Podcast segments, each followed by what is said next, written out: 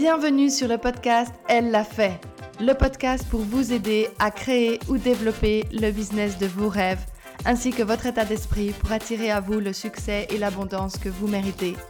Je suis Marine Mello, business coach, spécialiste de l'état d'esprit et de stratégie du succès. Je suis obsédée par l'idée de vous aider à accomplir tout ce que vous pensiez être impossible. Mon objectif dans ce podcast est de vous faire découvrir votre potentiel incroyable afin de pouvoir être et avoir tout ce que vous voulez. Je suis là pour vous donner des outils, des stratégies et des partages dont vous avez besoin pour créer et développer le business de vos rêves. Je sais que nous allons passer un super moment ensemble, alors merci d'avoir écouté ce podcast. Ok, vous êtes prêtes? Allons-y. Hello et merci d'être de retour pour un nouvel épisode de Elle l'a fait. Euh, je suis super contente de vous retrouver aujourd'hui. J'ai eu le plaisir d'interviewer Lauriane qui est la cofondatrice de l'entreprise L'Épitaphe. C'est une société de restauration street food euh, avec un food truck qui est principalement actif dans les festivals et autres événements euh, de ce type, aussi dans les entreprises, les mariages et tout autre type d'événements de ce genre. Aujourd'hui, on a beaucoup discuté avec Lauriane de l'importance d'avoir un bon état d'esprit pour monter l'entreprise, de survaincre ses peurs et finalement euh, de ressentir de la gratitude. La gratitude, vous allez le voir, comme Lauriane explique très bien, vous amène encore plus d'abondance, encore plus de succès. Apprécier le chemin pour réussir à créer le business de vos rêves, c'est la clé du succès. Donc on en parle aujourd'hui avec Lauriane. Je suis super contente euh, de pouvoir vraiment vous partager ça aujourd'hui et j'espère que ça vous plaira. Hello Lauriane, merci de rejoindre le podcast Elle l'a fait. Je suis super contente de te retrouver aujourd'hui pour que tu nous partages ton expérience, euh, ton entreprise et euh, ton point de vue de femme entrepreneur euh, pour mes auditeurs du podcast. Ben, merci, coucou Marine. Ben, je suis super contente que tu m'aies demandé et puis je me réjouis de faire cette conversation et de, ouais, de je sais pas, de raconter ce que j'ai envie de raconter pour tes auditeurs. C'est cool. Je suis vraiment super contente. Euh, donc, comme je vous le disais avant, Lauriane a créé la société euh, avec son partenaire euh, Epitaph. Donc, est-ce que tu peux nous en dire un tout petit peu plus sur ce business, cette entreprise que vous avez créée? Oui, bien sûr. Alors, l'Epitaph, c'est un concept de restauration événementielle et ponctuelle on a voulu, c'était pas un restaurant, on n'a pas de, point de vente euh, comme un restaurant. On est vraiment sur de la restauration euh, mobile, on va dire. Donc notre euh, le, principal business c'est le food truck, mais depuis trois ans qu'on a créé l'entreprise, on a développé maintenant aussi des stands qu'on a dans les dans les fêtes villageoises ou voilà les manifestations. On a un service traiteur euh, avec ou sans food truck. Donc vraiment, je dirais ce côté restauration plus personnalisé pour les entreprises et les, les privés, hein, pour les mariages, les anniversaires. Donc vraiment service traiteur. Et puis après, on a un concept de livraison à domicile et on a euh, des petits points de vente fixes, je dirais euh, indirects, on va dire. Par exemple, la boucherie qui vend notre sauce ou aussi notre boutique en ligne où les gens ils peuvent commander par exemple euh, nos tabliers, enfin voilà. Et puis, hum, pour encore dire un mot sur l'épitaphe, je dirais que notre euh, ligne directrice et puis ce qui nous tient le plus à cœur dans ce concept, c'est, disons, la qualité des produits. On fait de la restauration euh, street food. Ça, c'est clair qu'on ne va pas prétendre à être un traiteur 5 étoiles. On fait de la street food, donc on est sur des burgers, sur des tartines de tartare, des hot dogs, des choses comme ça, mais vraiment avec des produits de la région. Et puis ça, c'est le truc qui nous tient le plus à cœur. La traçabilité, vraiment de raconter une histoire quand on vend un burger, de dire, ben voilà, la ferme, c'est une ferme du Gros de Vaud qu'on a visité, on connaît les éleveurs, on connaît le boucher, on connaît le... Ça, c'est quelque chose qui est très, très important pour nous à l'épitaphe. Oui, c'est chouette, c'est vraiment un chouette concept de pouvoir euh, justement euh, se focaliser sur, euh, sur le local, sur les produits de qualité, malgré, comme tu dis, le fait que ça soit de la street food, mais tu peux quand même très bien faire de la bonne qualité avec justement ce qui nous entoure. Donc, c'est vraiment un concept que je trouve super intéressant et qui sont d'ailleurs super bons, vos produits. J'ai pu l'occasion. Merci beaucoup. Qu'est-ce qui vous a donné l'idée de commencer un business dans ce secteur? Je dirais que l'idée à la toute toute base, c'est quand même Alain, donc euh, en fait, j'ai, on a fondé l'épitaphe avec mon conjoint Alain. Lui, il était hockeyeur pendant 18 ans. il a fait une carrière euh, professionnelle. Donc, euh, voilà, c'est quand même pas facile pour quelqu'un de 34 ans. Tu as fait toute ta vie du hockey. Et puis, du jour au lendemain, bah, il faut faire autre chose. Hein. Tu as une famille. On avait déjà Evan qui avait euh, 3 ans à l'époque. Et euh, d'abord, il a fait une reconversion dans les assurances, euh, comme euh, courtier en assurance. Mais c'est vrai que franchement, j'ai vu Alain s'éteindre. Au fil des mois, ouais, il devenait. C'est horrible à dire, mais il devenait ennuyant en fait. Il, s'ennuyait, il était éteint, il n'avait plus la flamme. Et puis en fait, depuis toujours, depuis bien avant, hein, depuis qu'on est ensemble, quand on recevait des amis, il avait toujours cette recette de tartare qu'il faisait à la maison. On, le faisait souvent, hein, enfin, soit pour nous, soit pour des amis. Puis c'est de là qu'est venue la petite graine, euh, disons, euh, germée dans sa tête, où il s'est dit Ah, j'aimerais bien faire quelque chose. À la base, c'est son idée, c'est vraiment lui, il adore la cuisine. Euh, après, je ne sais pas exactement comment il a eu l'idée de ce food truck. et puis voilà, c'est Alain, c'est quelqu'un qui a toujours plein d'idées. Et puis du coup, moi, au début, je m'étais dit bon, c'est seulement une idée de plus. Je lui laisse, ça va lui passer. Donc au tout début, il a créé ça avec un, pote à lui. Et moi, j'ai dit non, non, mais moi, je te laisse faire ton truc moi, à la base, je suis de la restauration. J'ai, je suis une fille de restaurateur. J'ai toujours baigné là-dedans. Et puis, j'ai fait l'école hôtelière. J'ai, euh, fait plein de, de stages dans, dans, des restaurants et des hôtels. Donc, j'avais quand même ce côté, j'avais l'impression légitime de lui donner mon avis. Et ouais, je me suis prise au jeu. Et puis, en fait, très vite, euh, ça a été une évidence et pour Alain et pour le pote et pour moi que en fait, ce serait un projet de couple et du coup, le, pote, il s'est retiré, en fait. Euh, et puis, on a lancé ça les deux. On a financé ça les deux. Et puis, euh, voilà, ça, c'est le début de l'épitaphe. C'était en 2015.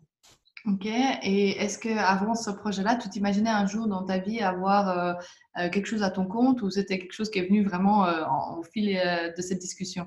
Alors franchement, pas du tout, mais vraiment pas du tout. à l'époque, quand Alain il a commencé à parler de l'épitaphe, enfin à créer l'épitaphe, moi, j'étais employée dans un bureau d'architecte, j'étais responsable administrative, euh, j'étais maman, je bossais à 60%, ça me convenait très bien. C'était la première fois de ma vie que j'avais un, un, job régulier, que je travaillais pas dans la restauration ou avant, avant d'être maman, j'ai travaillé dans, toujours dans l'événementiel ou dans les traiteurs ou dans la restauration et c'est des horaires difficiles et ça me paraissait inconcevable d'être dans la restauration et d'être maman. Donc depuis le début, je lui avais dit non, non, mais moi je suis super contente à mon job. Euh, en plus, j'avais vraiment un, beau job, un bon salaire. Enfin, j'étais super contente. Vraiment, j'ai jamais imaginé que, que je pourrais avoir ma propre entreprise. Ça s'est construit euh, avec l'épitaphe. Et maintenant, c'est impossible. Je pourrais pas du tout imaginer que je sois employée quelque part. Oui, c'est fou. Hein. Une fois qu'on se lance, on a justement euh, de la peine. Tous les entrepreneurs le disent qu'une fois qu'on lance le premier pas dans l'entrepreneuriat, en général, on ne vient plus jamais en arrière, en fait, parce qu'on découvre une liberté de faire les choses comme on l'entend, qui est vraiment euh, agréable, disons, par rapport à un cadre plus structuré où on n'a pas forcément euh, tout notre mot à dire sur tout ce qui est à faire.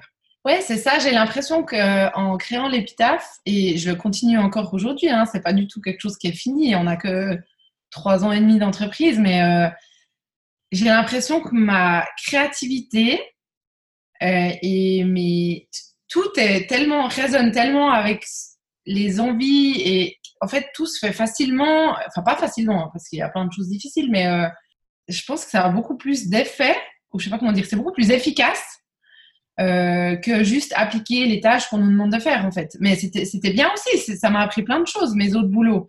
Mais là, quand tu peux créer ce qui est complètement à ton image et complètement en résonance avec ton cœur et tes tripes, ben c'est, je sais pas, je le, je le, vis comme une chance inouïe quoi. Je, je suis trop heureuse, ouais. Ouais, c'est chouette, c'est vraiment chouette de pouvoir euh, vraiment faire quelque chose qui vient de nous à 100% en fait et qui sort de nous, comme tu dis, la créativité qui, qui peut s'exprimer à 100% en fait, sans retenir. Ouais. J'avais jamais, j'avais jamais ressenti ça dans, dans ma vie d'avant, on va dire. Ce côté créatif. Je pensais que j'étais pas quelqu'un de créatif parce que je suis pas quelqu'un qui est doué, par exemple, pour les arts ou le dessin ou franchement, j'y connais rien. Je, je pensais que j'étais pas quelqu'un de créatif et en fait, j'ai avec l'épitaphe, j'ai tout le temps des idées, euh, ça jaillit. C'est comme un, ouais, c'est comme un feu que j'ai en moi et, et, et oui, c'est pas de la créativité, on va dire artistique, voilà, ou, de musique ou je sais pas, mais euh, ouais, je crée quand même. Il y a quand même ce côté-là et que j'ai découvert. Oui, mais je pense que tu partages, voilà, tu déjà la deuxième entrepreneur que, que j'interviewe qui est un peu euh, retournée vers ce qu'elle connaissait. Euh, donc, euh, ce retour aux sources, bah, voilà, tu as connu tout le temps la restauration, tu es finalement retourné là-dedans. Et en fait, j'ai l'impression que faire un retour aux sources, alors que ce soit sur un thème particulier ou mais vraiment se réécouter, permet en fait de créer cette essence en fait qui nous permet de, vraiment créer du contenu parce que ça vient vraiment de, notre âme en fait, de ce qu'on aime faire profondément. Exactement, ouais.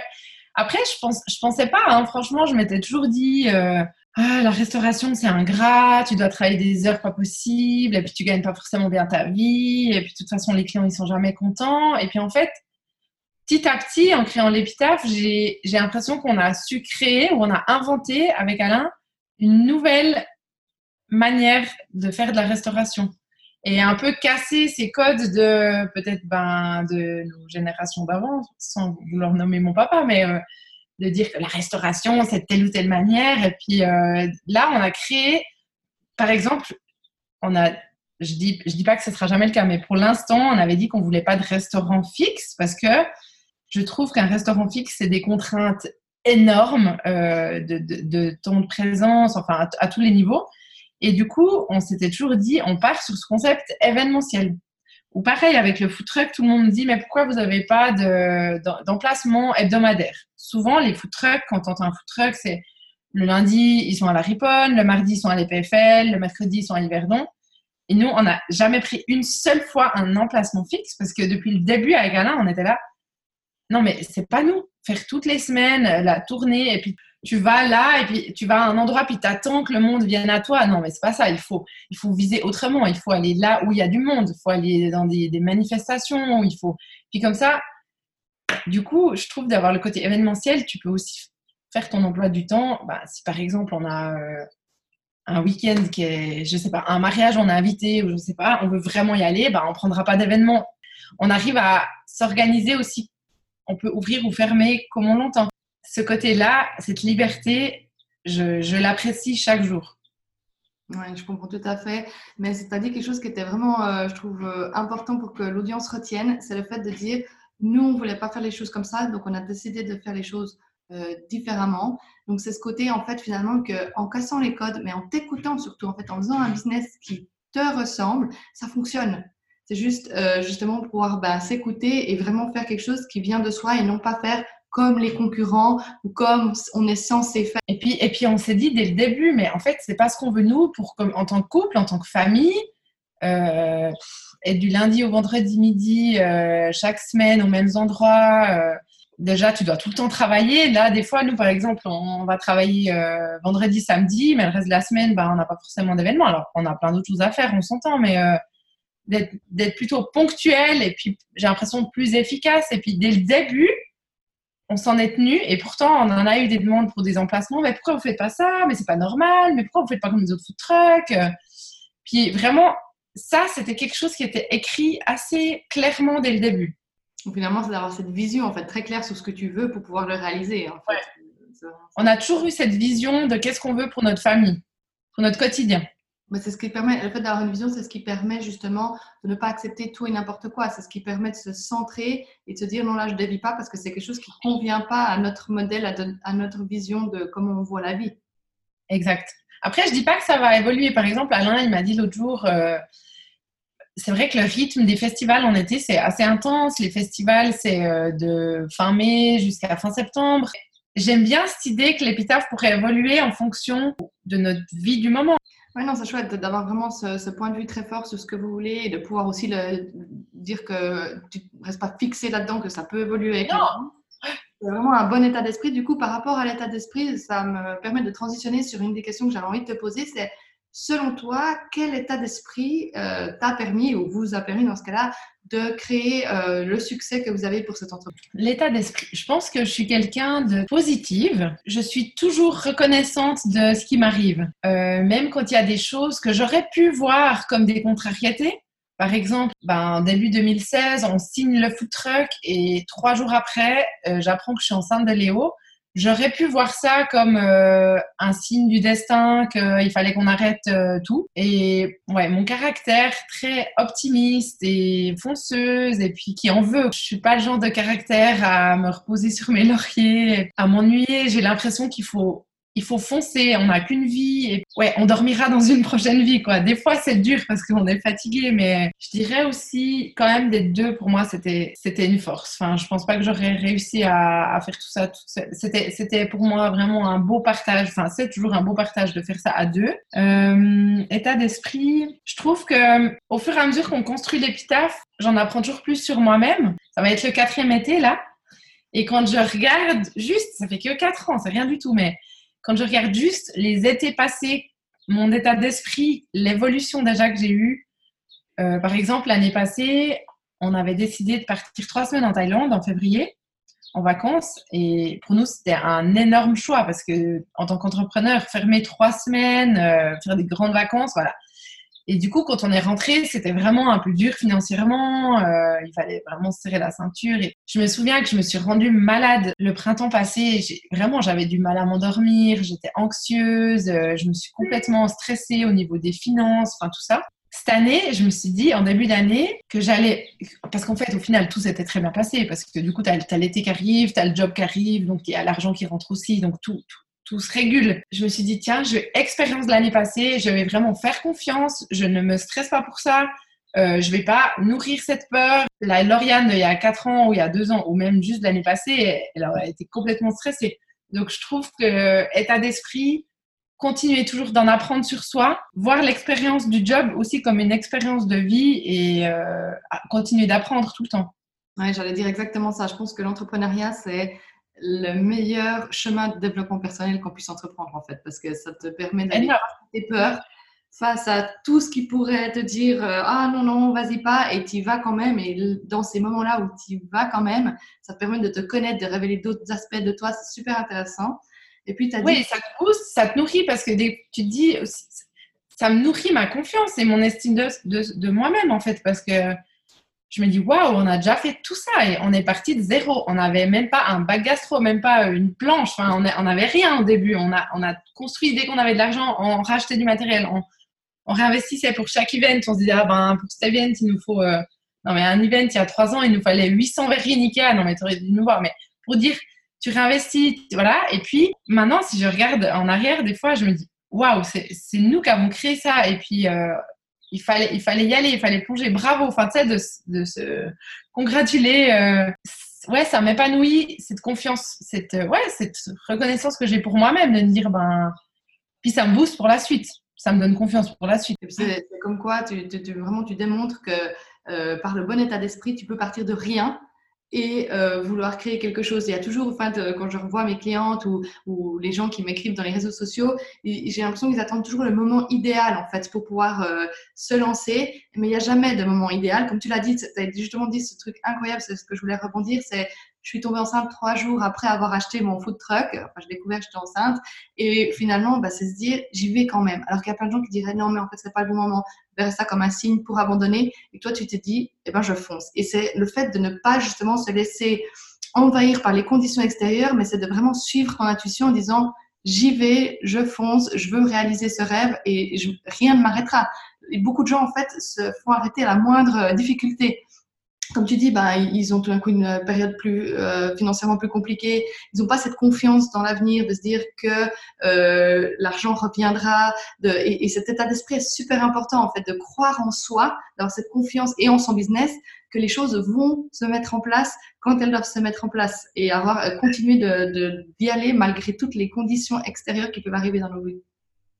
Oui, puis attends, qu'est-ce que je, je voulais rebondir sur ce que tu viens de dire? C'est vrai que euh, on, peut avoir des doutes et tout, mais on peut aussi avoir des, moments difficiles où on se dit, voilà, mais je fais beaucoup de yoga et au yoga, euh, par exemple, des fois, on fait des positions qui sont vraiment euh, inconfortables, où ça tire, on n'arrive pas à respirer. Et la prof, ce qu'elle va toujours dire, c'est essayer de trouver du confort dans cette position inconfortable. tu te détends en respirant, tu mets vraiment une énergie positive là où ça te fait très mal, tu te détends. Et j'ai l'impression que je le vois comme ça au quotidien. Franchement, des challenges, il y en a tout le temps. Et l'année 2016 où j'ai eu le food truck et la grossesse en même temps, c'était que le début des, des, des, périodes difficiles. L'année d'après, c'était encore plus dur. J'ai, j'allaitais, euh, j'ai allaité super longtemps. J'ai eu une immense carence en fer. J'étais, euh, j'étais, Léo, il dormait pas, le, petit, donc qui était né, euh, il, il a pas dormi pendant un an et demi. J'étais vraiment, mais je me disais, mais je vais pas y arriver, mais d'étendre aussi dans l'inconfort et puis se dire, bon, l'essentiel, c'est quoi? C'est bon, je vais pas non plus faire une montagne et puis mettre toute mon attention à longueur de journée sur ce qui va pas. L'essentiel maintenant, c'est que on ait du job, on ait une maison, on ait à manger, euh, les enfants, ils vont bien, et puis euh, tu, tu, avances comme ça jour après jour. Puis tout d'un coup, la phase horrible, elle est derrière. Mais je pense que c'est vraiment ça, une des clés que tu viens de dire, c'est quand tu décides de créer quelque chose pour toi, ça veut dire que tu acceptes de sortir de ta zone de confort. Parce que rester dans sa zone de confort, tout le monde peut le faire. Rester en emploi, tout le monde peut le faire.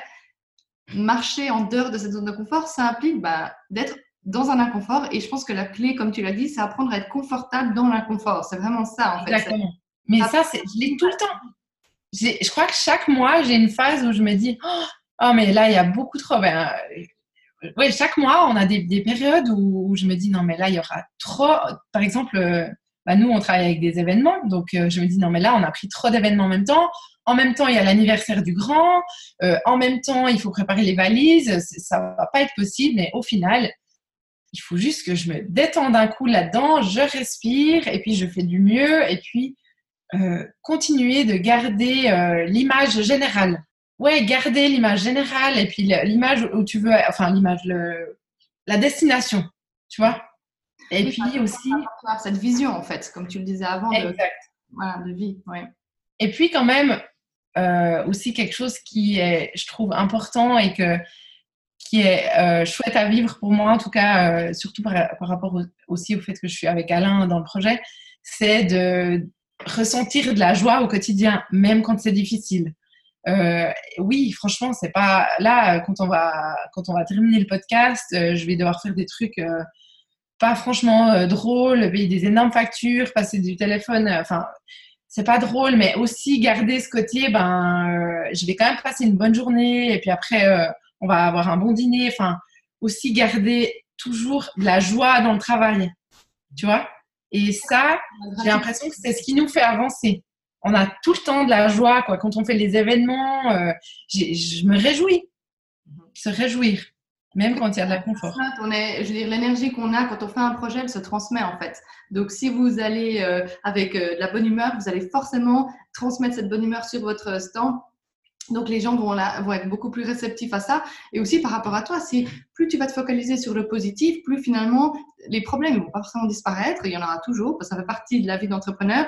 Mais la manière dont on les perçoit et dont on réagit à eux et dont on ne se laisse pas influencer ou qu'on se laisse influencer en fonction de ce qu'on décide, mais du coup, c'est vraiment important en fait de le percevoir avec cette gratitude que tu as mentionné plus tôt, avec cette joie, avec euh, cette bonne humeur et en se disant qu'il y a toujours quelque chose qu'on peut trouver de positif dans sa journée. Exact. Et puis après, je dis pas, je dis pas que c'est toujours facile de, le faire, tu vois, de, de, de constater. Euh, par exemple, quand j'ai des périodes vraiment difficiles, c'est pas, je dis pas que je fais ça des doigts dans le nez, de, ah, je me concentre sur le positif, je suis pleine de gratitude. Pas du tout. Je le, sais juste que je l'expérimente, puis au fil des années, je me connais maintenant bien, et j'ai l'impression que ça m'a aidé l'épitaphe à me connaître vraiment mieux. Et je reconnais les signes, par exemple, en moi, de ah, j'arrive dans ma zone où là je suis désagréable, euh, je crie sur les enfants ou j'ai la boule au ventre.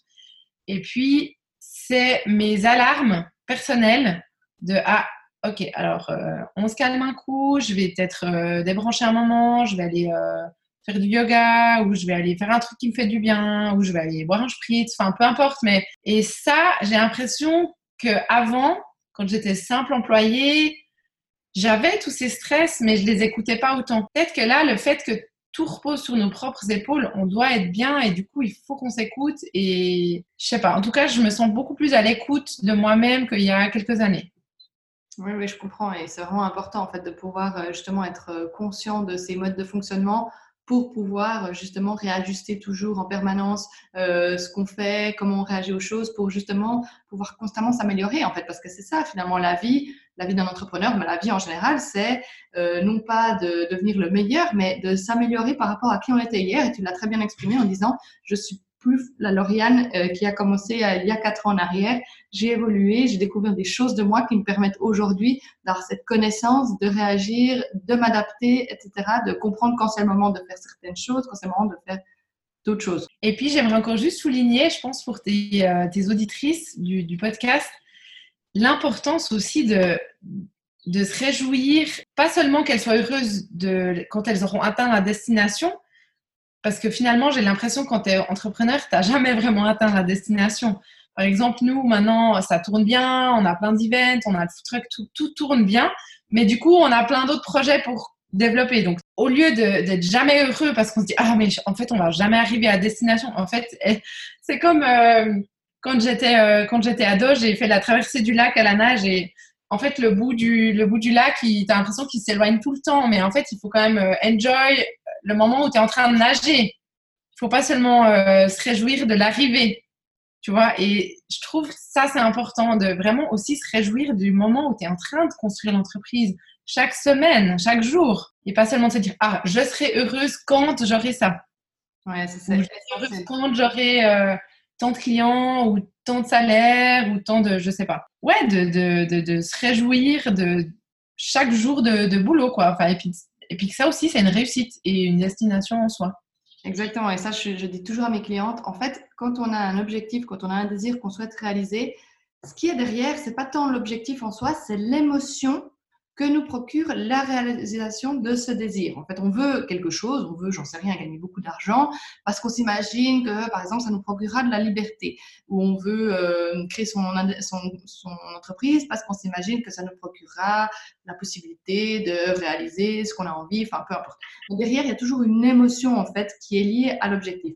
Et en fait, ce qui fera qu'on appréciera cet objectif, c'est si on est capable de ressentir cette même émotion dans la construction de cet objectif. Dans le processus. Mhm. Si on n'est pas capable de la, de la ressentir dans le processus, on ne sera pas capable, comme tu as dit, de la ressentir le moment venu quand on a atteint. Parce que forcément, quand tu atteins ton premier objectif, tu t'en serais déjà mis d'autres dans ta tête qui te permettent de... Ah, ah mais en fait, il n'était pas si important. Et il y a des gens qui sont vraiment avec cette... Euh, constamment dans le futur en disant non mais en fait je serai heureux Je serai bien quand Et en fait, non, tu dois apprendre à être bien tout au long de ce processus. Et ensuite, le succès viendra à toi euh, parce que tu sauras aussi l'apprécier. Ça, c'est vraiment une clé. Euh, tu as dit quelque chose, donc on parlait justement beaucoup de cet état d'esprit et je pense que c'est vraiment quelque chose qui est clé à, quand quelqu'un souhaite se lancer à son compte, d'avoir le bon état d'esprit, la bonne vision des choses. Je pense que beaucoup de gens, parce qu'on a toujours ces statistiques qui disent, ah, les entrepreneurs, ils, la, première année, ils arrêtent parce que ça fonctionne pas, etc. Mais je suis pas sûre que ça reflète réellement la réalité parce que je pense pas qu'on prenne en compte l'état d'esprit des entrepreneurs qui arrêtent la première année. Et je pense que c'est vrai qu'on a, justement, c'est difficile de se lancer à son compte, c'est difficile d'aller euh, vers quelque chose qu'on ne connaît pas, de faire face à, plein d'obstacles. Mais ceux qui passent cette barre de la première année, les cinq ans aussi euh, cruciales de, rentabilité, c'est ceux qui ont, malgré les difficultés, réussi à tenir le cap. Ma question par rapport à ça, donc comme on donc toi, tu as vraiment pu euh, voilà, implémenter un état d'esprit qui était juste incroyable pour réussir. Est-ce que tu as dû faire face à certaines peurs en te lançant? Oui, alors clairement. Euh, d'ailleurs, au début, je voulais même pas me lancer. Je voulais, je voulais garder euh, mon job euh, alimentaire, même si j'aimais bien mon job, mais ma sécurité. J'ai dit à Alain, fais ton projet. moi, je garde mon job à 60%. ma petite vie bien organisée de, de maman et de et d'employé d'une entreprise. Et puis, oui, alors la, peur, c'était la peur financière au début, parce que, bah voilà, on habitait un appartement qu'on avait pris à la base quand on n'avait pas d'enfants, donc on, on avait les deux un salaire à 100%. Tout d'un coup, bah, là, moi, j'ai réduit mon taux de travail parce qu'on avait un petit garçon. Bah, déjà, d'avoir un enfant aussi, ça, ça met une pression financière quand même, euh, même si au début on est d'accord qu'il coûte pas grand chose, mais enfin il faut quand même euh, faire tourner la famille quoi. Et Alain qui, qui changeait de carrière, euh, voilà. Moi le stress financier c'est quelque chose qui m'a beaucoup bloqué au début. Je pense qu'avec le recul, clairement, il y a les, les doctrines de mon éducation très très carrées qui, qui sont ressorties. Alain, lui, il a pas du tout eu la même éducation que moi. Il est beaucoup plus détaché par rapport aux peurs financières. D'ailleurs, c'est un de nos sujets numéro un dispute, c'est la gestion des finances. Je, vois que mon éducation, mes parents étaient très, enfin, surtout mon papa et mon grand-père étaient très, très euh, carrés, organisés, euh, à faire des économies. Euh, enfin, voilà, super, super carré. Alain, il n'a pas du tout eu ça comme éducation. Lui, on vit au jour le jour. De toute façon, on n'a qu'une vie.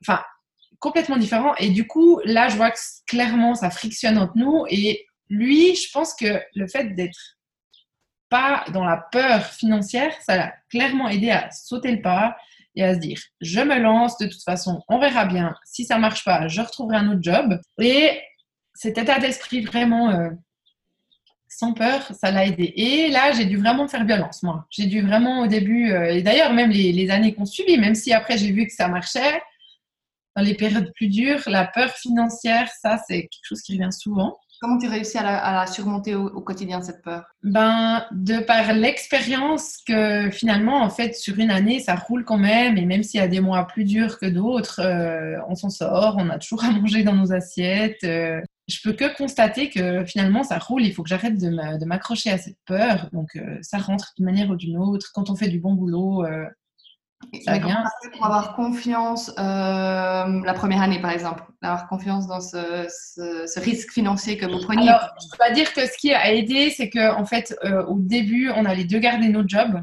Donc, quand on s'est lancé au début, on a, on a les deux, on, on, était encore salariés de notre autre job, donc on bossait le soir. Alain, il a fait le premier été pendant, il a fait les festivals pendant ses vacances. Donc, je dois dire que les, premiers mois, euh, on n'avait pas de pression financière parce que on avait l'autre rentrée d'argent euh, normale. Et puis, du coup, tout ce qu'on a pu gagner au début, on a pu tout de suite mettre de côté.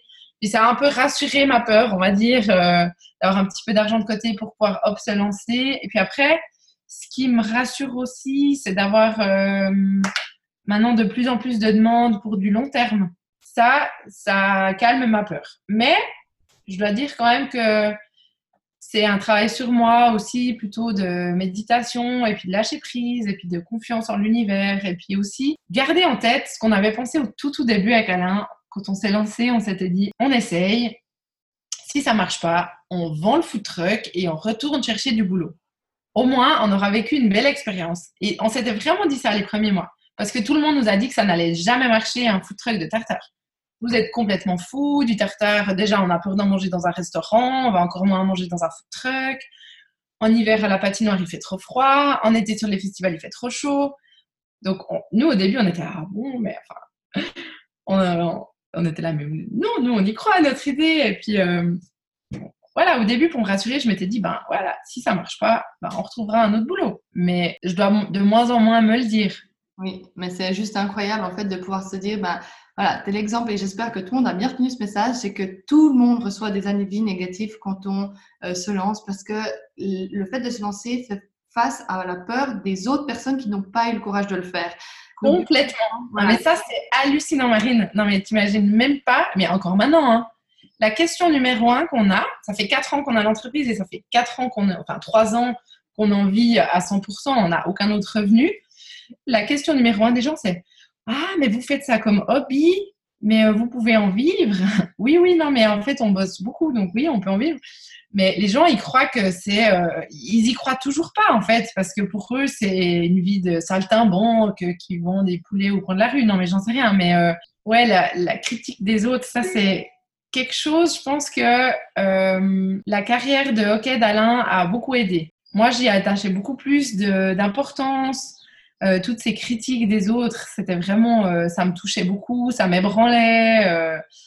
et lui, en fait, il a déjà connu ça pendant 18 ans. Quand tu es hockeyeur professionnel, tu es tout le temps sous, sous, les flux de la rampe. Et puis, tu es tout le temps analysé et critiqué de la part des journalistes, de la part des fans qui savent mieux jouer au hockey que toi. Et puis, lui, depuis le début, alors là, j'ai vraiment appris de ça il disait ah, non mais laisse-les parler de toute façon ils savent tous mieux que tout le monde ils savent tous mieux comment tu dois faire du tartare comment tu dois euh, gérer ton entreprise ton food truck. Et maintenant ça va. J'arrive aussi à, me détacher de ça et à tracer ma route à regarder ce qui compte pour nous euh, qu'est-ce qui est important pour nous. De toute façon ils en savent rien ni de nos moyens ni de notre quotidien ni de notre organisation familiale ou je regarde pour nous. Mais au début ça me touchait beaucoup de regarder les autres Oui, c'est normal, mais c'est toujours un, travail. Mais c'est vrai que je trouve génial, en fait, de montrer cet exemple aux auditeurs ici, de dire, voilà, il y aura toujours des problèmes. Il y aura toujours des critiques, il y aura toujours une raison de ne pas le faire. Le but, c'est de s'écouter, d'avoir confiance et de suivre vraiment son intuition, de se dire, je sens que c'est le moment de faire ça, alors j'y vais à fond la caisse malgré tout. Et une dernière question que j'avais pour toi euh, qui rejoint encore un peu tout ça, et je pense que c'est important pour justement toutes les femmes entrepreneurs ou les envies futures femmes entrepreneurs qui ont envie de se lancer mais qui n'osent pas parce que financièrement elles ont peur, parce qu'elles sont mamans, c'est aussi une des raisons. J'aimerais juste que tu partages avec nous comment tu arrives du coup à combiner, parce que comme tu as dit, ben, vous avez quand même des horaires euh, euh, compliqués, vous êtes lancé, vous avez déjà un enfant, vous aviez deux jobs finalement, parce que vous avez le job la journée, plus. Comment tu arrives à combiner euh, cette vie de maman et d'entrepreneur? Ben, Là, je dirais que pour rejoindre ce que j'ai dit avant, je le vis aussi comme une expérience qui a clairement évolué euh, les trois dernières années et puis qui est toujours une expérience d'apprentissage. Euh, je pense que pour moi, c'est mon plus gros challenge. C'est ma plus grande source de stress et de fatigue. Et c'est aussi vraiment là que je dois euh, le plus faire ce, travail de méditer, de lâcher prise, de OK, ça va aller, et puis de m'organiser. OK, j'ai deux jours par semaine où ils sont gardés euh, d'une manière fixe. Au moins, j'ai le mardi et le jeudi où j'ai vraiment ma journée euh, où je me concentre sur le bureau. C'est la journée où, avec Alain, on va fixer tous les rendez-vous qu'on aurait avec visiter des endroits pour des events ou bien rencontrer. Enfin, il y a toujours plein de rendez-vous. Et puis sinon, les autres jours, bah, je suis vraiment maman. Et par contre, ce qui est pas facile, c'est que dans mes journées maman, avant, j'étais vraiment maman à 100%, parce que quand j'étais pas au travail, euh, il n'y avait aucun, aucun, aucune intrusion de travail dans ma vie personnelle. Tandis que maintenant, j'ai tout le temps le téléphone qui sonne. Euh, euh, pour te donner un exemple, hier matin, on a dit qu'on, bah, on s'est dit on fait une journée sans travail, mais on se réveille. On avait deux mails avec des nouvelles un peu contrariantes, on va dire.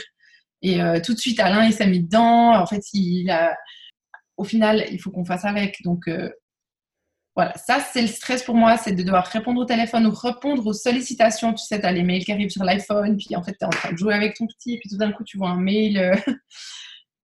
Euh, que ce soit une bonne ou une mauvaise nouvelle, ou un truc que tu as envie d'aller faire tout de suite, ou, une réponse pour un mariage et tu as envie d'aller faire le devis tout de suite, ou j'en sais rien. Puis en fait, ça, ça me demande vraiment beaucoup d'efforts euh, mental de me dire maintenant, je suis maman. Je lui accorde tant de temps pour jouer ou c'est plus euh, jongler. Mais je dois dire que j'apprends toujours à faire au mieux. Un truc important aussi, c'est ne pas hésiter à demander de l'aide. Euh, j'ai dû demander de l'aide et de l'aide que peut-être d'autres ne conçoivent pas de devoir demander. les autres, je vois que mes copines, elles demandent que aux grands-parents. Moi, j'ai dû apprendre à demander euh, de l'aide aux voisins, aux copines, parce que voilà, on peut pas. Au début, je voulais tout faire toute seule. Et hum, par exemple, je, me rends compte que j'ai meilleur temps de les faire garder même euh, une heure ou deux euh, qu'ils aillent jouer quelque part. Et puis moi, je fais une heure ou deux à fond des mails si j'ai besoin d'en faire, euh, par exemple, en dehors du mardi et du jeudi. donc, demander de l'aide.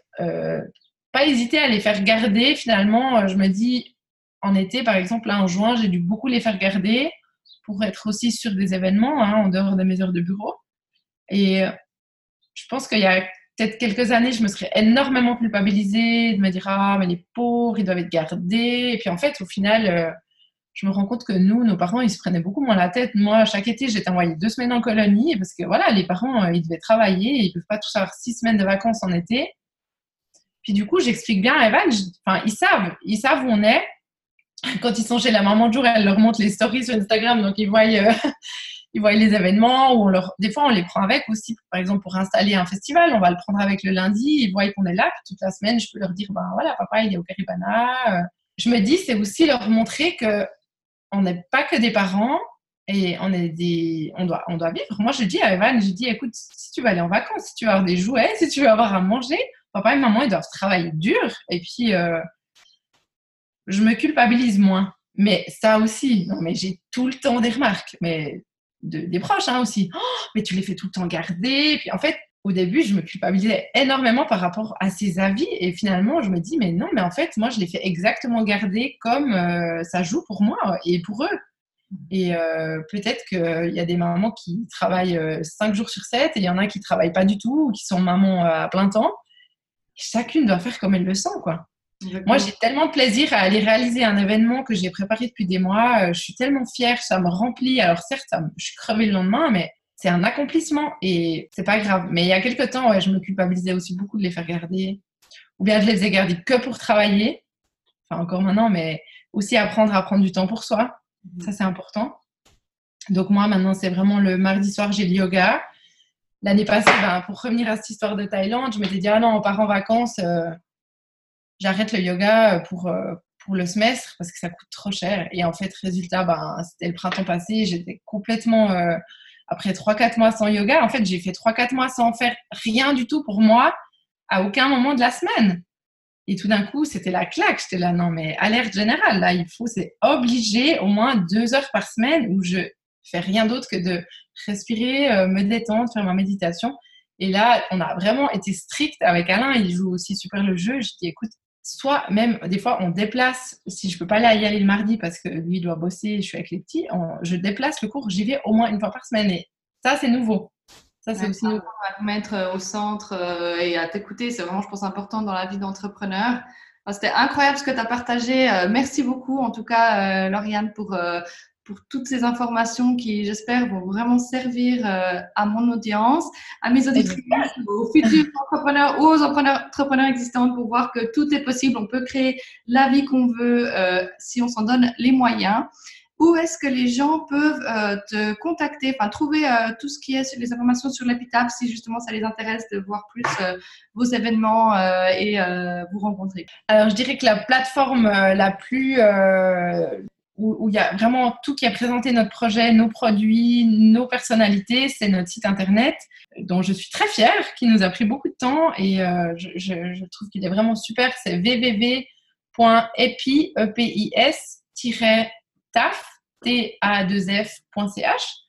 Et puis sinon, pour tout ce qui est euh, les événements, euh, c'est Facebook. Et puis Instagram pour le côté, je dirais, un peu plus ludique on est super actif sur Instagram pour euh, montrer aussi le côté euh, au quotidien, quand on travaille, un peu plus la déconnade. Je dirais que c'est le côté un peu plus léger. Euh, mais il y a aussi toujours les infos de où on va être, sur quel événement, qu'est-ce qu'on fait à manger, et puis quand même des infos importantes. Super, je mettrai de toute façon tout dans les descriptions du podcast. En tout cas, merci d'avoir dédié ce temps pour le podcast. C'était vraiment super de t'avoir. Et euh, je te dis ben, à tout bientôt. À tout bientôt. Merci Marine. Ciao, ciao. Voilà, l'épisode avec euh, Lauriane est terminé. J'espère que cela vous aura plu autant qu'à moi. J'ai pris vraiment du plaisir à l'interviewer. Ça a été un chouette moment parce qu'elle a pu transmettre ce en quoi je crois profondément, c'est-à-dire l'état d'esprit finalement est plus important que la stratégie. Y croire, être sûr de son succès, avoir cette vision et surtout, surtout, surtout s'écouter, se mettre au centre, ne pas écouter les avis externes pour développer le business qui vous convient. Donc j'espère qu'aujourd'hui vous repartez vraiment avec ces outils. N'hésitez pas à euh, consulter tous mes programmes si vous souhaitez vous aussi développer l'état d'esprit du succès pour votre business ou votre futur business. Le lien se trouve dans la description euh, pour découvrir les programmes. Et sur ce, je vous dis à la semaine prochaine pour un nouvel épisode. Merci beaucoup d'avoir écouté ce podcast aujourd'hui. Si vous avez adoré ce que vous avez entendu et appris, partagez avec moi vos impressions en laissant un commentaire sur iTunes pour que je puisse continuer à vous apporter toujours plus de bonnes choses. Si vous ne me suivez pas encore sur les réseaux sociaux, suivez-moi sur Instagram at underscore pour toujours plus de contenu inspirant ou rendez-vous sur mon site internet www.marinemelo.com. Je vous adore et je me réjouis de vous retrouver lors du prochain épisode.